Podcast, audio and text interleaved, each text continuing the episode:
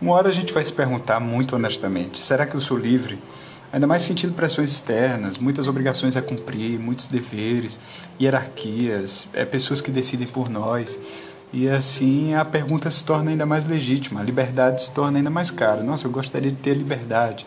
A gente imagina assim a liberdade como se diz, liberdade de pensamento, de ir e vir, liberdade é, assim de escolha das coisas ao redor, daquilo que eu vou realizar. Mas existe uma maneira mais a fundo de pensar sobre a questão da liberdade, que a gente chama de liberdade metafísica. Nossa, como assim? A liberdade é essencial mesmo que eu tenha ou não em relação à, à, natureza, que, que me é externa, ou em relação a forças maiores. Se eu entendo assim, se eu entendo que eu sou uma criatura de algo maior, de algo sagrado, que, que me transcende. Então por isso que eu chamo de liberdade metafísica. Assim, algo que vai além do físico e, me, em que eu me considero dentro dessa relação. Qual é o meu papel mesmo aqui?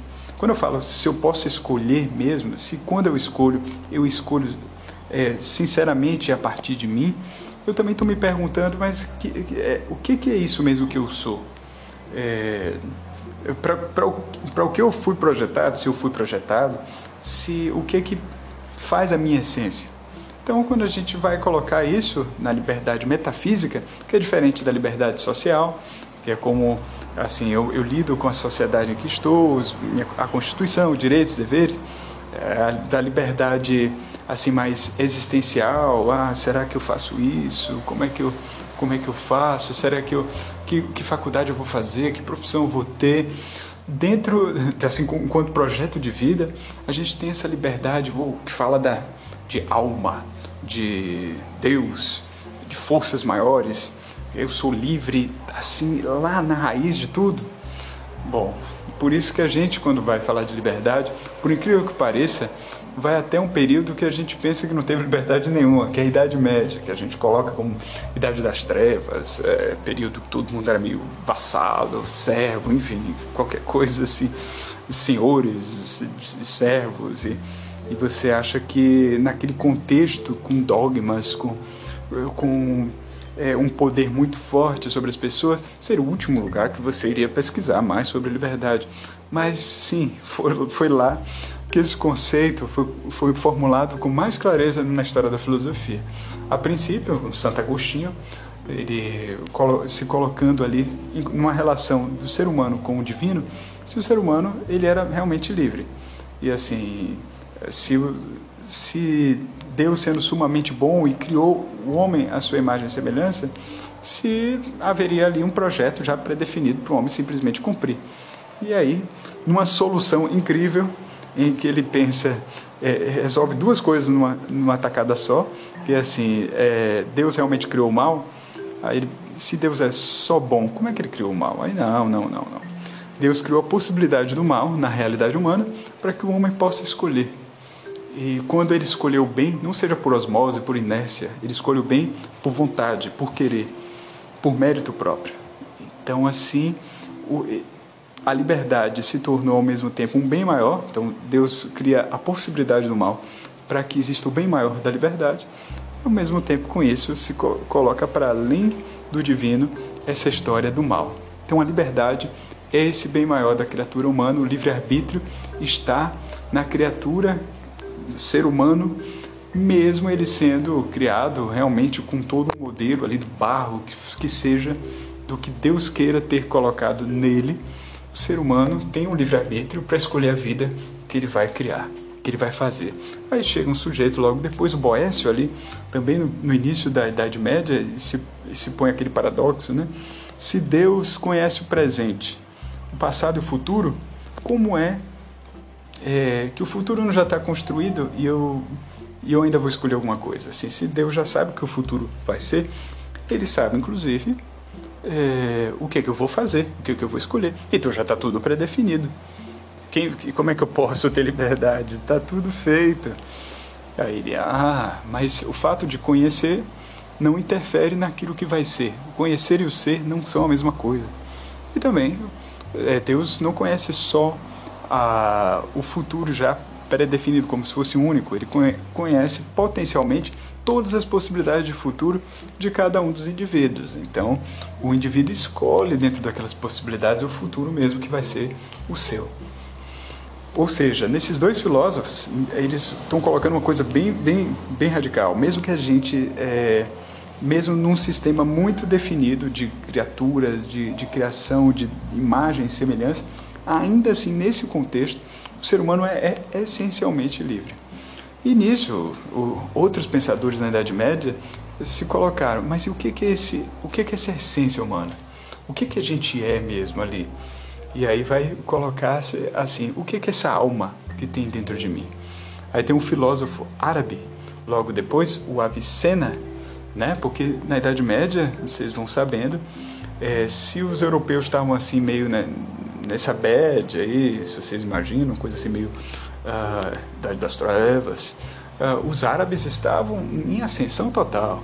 É o período árabe de maior conquista, inclusive conquistaram ali a, a Espanha, conquistaram a Península Ibérica, então navegava naquele mar Mediterrâneo que era uma beleza. Os árabes povoaram aquilo e, e criaram muita ciência, matemática, astronomia e filosofia. Dentre eles, Avicena, que, que fez um experimento que ele imagina o experimento do homem voador, em que ele coloca assim: se eu, se eu fosse uma consciência voando, de olhos vendados, é, com, eu, sem, ou seja, sem ter contato sensitivo com o mundo ao redor, ainda assim eu teria uma consciência de mim?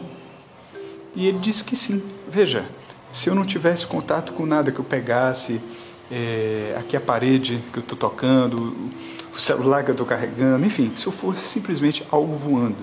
Imagine, ah, já que voe agora, vai, se imagine nas nuvens, se imagine assim, sem ainda sem ouvir nada ao redor, seus olhos estão vendados. Mesmo assim, se você se volta para dentro e diz assim, nossa, eu sou alguma coisa, ele coloca isso como prova de que a gente tem uma alma independente do corpo quer dizer que dentro de mim é como se tivesse uma lâmpada, uma, uma, uma força, uma energia que, que funciona meio que independente do corpo, que se não, não que, ela, que ele consegue ter consciência de si próprio, mesmo sem nenhuma experiência externa. Nossa, será que, será que sim? Você pode se perguntar. Mas é que os medievais eles tinham isso como grande missão. Eles gostariam de provar filosoficamente, racionalmente, é, pontos que eles pressupõem também pela sua relação religiosa. Né? Eles estão nessa, nessa fronteira. Então, eles fazem essa espécie de ciência que é tentar provar pela, pelo raciocínio, pelos argumentos, aquilo que nós podemos identificar como também pressupostos metafísicos, como, como eu já disse. Então, vai, vamos acompanhando nesse fio. Para ser livre, essencialmente livre, eu também me pergunto o que que eu sou essencialmente. É, o que que eu escolho, mas então o que que eu sou? E aí ele chega à conclusão, por esse, por esse experimento do homem voador, que ele é essencialmente, olha só, uma alma antes de tudo. Então, enquanto alma, que inclusive pode ser até livre do próprio corpo, que ele imagina, uma alma que inclusive é, que move o corpo, mas também que sobrevive a esse corpo. Então a gente tem uma forma, uma, uma o que chama de forma mesmo em relação à matéria que é o corpo, uma algo que é um princípio muito maior até do que a própria matéria. Então nesse sentido, por possuir essa alma, é que o ser humano seria muito, muito mais essencialmente livre no sentido de puro. É, ele é uma consciência que se encarna também, que tem carne, que tem matéria, mas ali dentro dele tem uma lâmpada que consegue pensar, refletir, entender, buscar a sabedoria, discernir, distinguir o certo e errado, o bem e o mal, nos entendimentos que a gente possa ter desses princípios de bem e mal, de certo e errado. Mas de qualquer maneira, existe essa alma que está se conectada ao quê? Essa alma que estaria se conectado àquele ser que seria puramente livre por si mesmo, que tem aquele que pelo pela vontade, se tiver vontade, realiza, que é o próprio Deus. Claro, dentro da Idade Média, mesmo para o árabe, sim, o árabe ali, uma outra compreensão religiosa, mas no mesmo princípio de que Deus seria essa liberdade maior. E essa alma, que por ser mais próxima é, do modo mesmo que Deus é, é que faria com que o ser humano, possuindo essa alma, seja muito livre, seja livre nesse conectado com esse princípio maior. Então vão ter outros filósofos eh, medievais, como Santo Anselmo, que vão procurar inclusive provar racionalmente a existência de Deus e essa correlação entre homem e o divino, justamente para enaltecer esse vínculo. E ele vai dizer que com o próprio pensamento, a gente, só o fato de a gente é, saber que Deus existe, pensar em Deus existe, já seria um modo de provar essa existência de Deus. Bom, mas isso acho que já dá um outro papo. Né? O ponto é que nessa história de livre-arbítrio, sim, o ser humano é, possui livre-arbítrio mesmo com uma presença de criação, assim, de alguma predefinição desse Deus para os filósofos medievais, e além de tudo, essa conexão com, com o divino é que faria também o homem ser tão livre quanto, é, quanto esse divino manifesta. O ser humano tem um pouquinho, tem uma centelha, tem uma, uma fagulhazinha por essa alma que transcende o corpo, daquilo também que Deus é e se manifesta. Nossa, liberdade, filosofia medieval. Pois é. Vamos lá, lendo e imaginando. Grande abraço.